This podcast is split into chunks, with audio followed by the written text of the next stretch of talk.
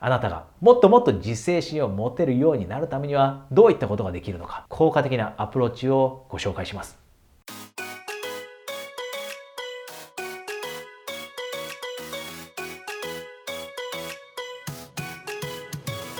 こんにちは。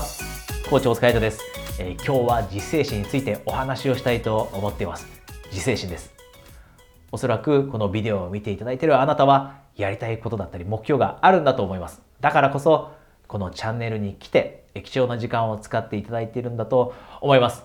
えー、そして人によっては、えー、おそらく自分の中に自制心がないと思ってしまってその結果本来では本来はやるべきこと本来はやるべきことがなかなかできなかったり仕事の後に勉強する予定だったのができなかったり朝早く起きて、えー、何かの練習をしようと思っていたり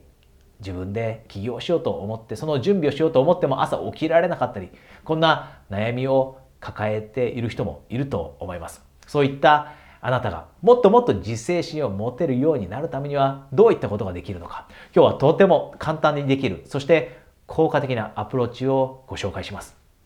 じゃあそのアプローチはどういったアプローチかというとそれは自分の脱線パターンをしっかりと認識しておく。こういったアプローチです。具体的にどういったことかというと例えば私がじゃあ会社員として仕事をしていった時に、えー、自分のビジネスを始めようと思って仕事が終わった後にその準備をしなければいけませんでした。勉強もしなければいけませんでした。でもよくしてしまっていたのは仕事が終わって、えー、家に帰ってそしてご飯をたくさん食べた後どうしても疲れを感じてしまってその後は簡単なことに逃げようとしてしまうという脱線パターンが脱線パターンがあることに気づきました。脱線してしまうとスマホで、えー、SNS をチェックしたりまたはテレビを見たりまたは受け身でできる例えば本を読むこういったことしかできなくなってしまいしまっていました。でも本来であればもっともっと大切なことがあって目標に向かって進むためにはもっと大切なアイテムがあったのにそれがどうしてもできませんでした。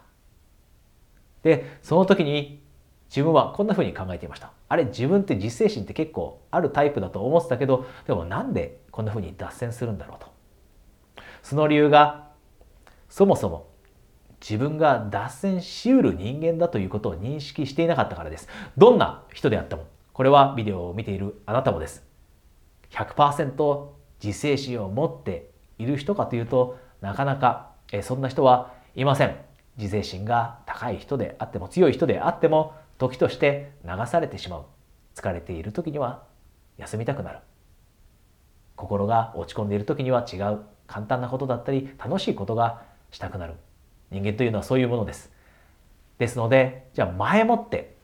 脱線パターンを認識しておくことがまず一つのステップとして一つ目のステップとしてとても大切です。自分がどこで脱線しちゃうんだと。で私の場合はご飯を食べた後でした。ご飯を食べた後満腹感によって疲れを感じてしまって体が少しだるくなってしまってその後は大変なことができなくなるというのが私のパターンでした。じゃあそれを前もってもう予期しておくと。そしてじゃあその一つ目のステップであるパターンを認識でしたらできたらその次にすることはじゃあ脱線しないようにするためには何ができるんだろうということを前もって考えます。私の場合はご飯を食べ過ぎた後満腹感によって疲れを感じてしまう。なので脱線してしまう。じゃあその脱線する前に何ができるんだろう。一つの案はご飯を食べ過ぎないことです。ご飯を食べ過ぎないこと。そして、えー、理由を突き詰めていくと多分炭水化物を食べ過ぎていたので、えー、炭水化物を食べた後は血糖値が上がってそしてその後、えー、血糖値が急激に下がったりします。その急激に血糖値が下がった時に体のだるさを感じて、えー、大変なことをやろうというモチベーションが湧かなくなってしまっていました。それに気づいたので晩ご飯はじゃあできる限り炭水化物は取らないようにしよう。取らないようにしよう。これが一つの脱線パターンを回避する方法です。そしてもう一つがたとえ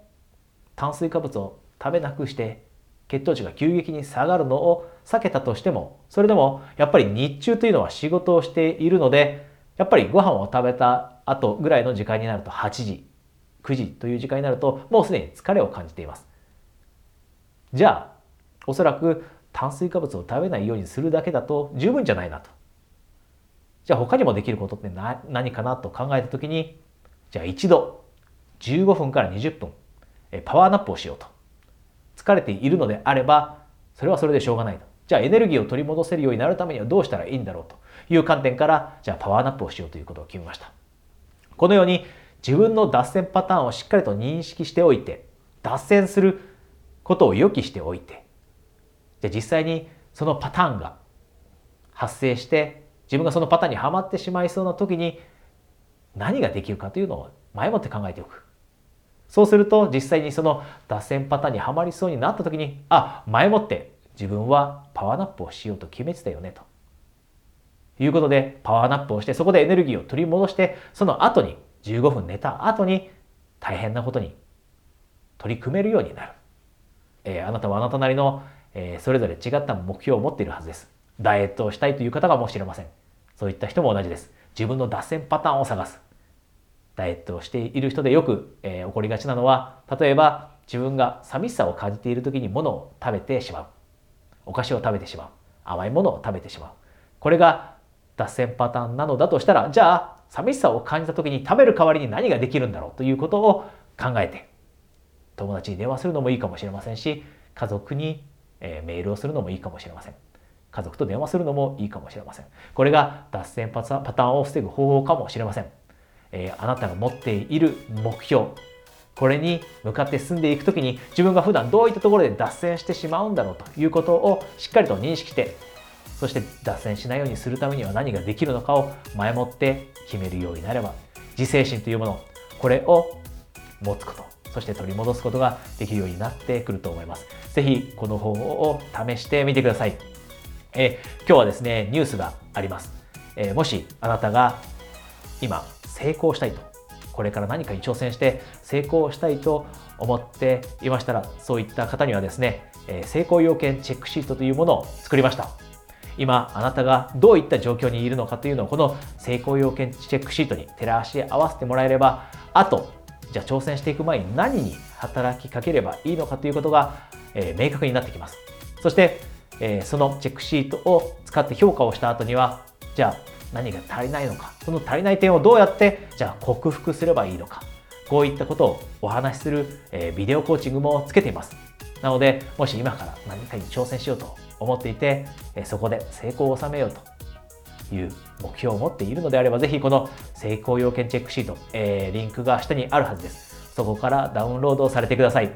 えそれとですねえー、先日、えー、私の LINE の公式アカウントを始めています。えー、下のリンクからですね、これも、え簡単に私を LINE でお友達登録できます。SNS、他の、え SNS ではお話ししていないような、そういったメッセージも、え LINE ではお届けしていますので、ぜひ、え LINE でお友達登録もされてみてください。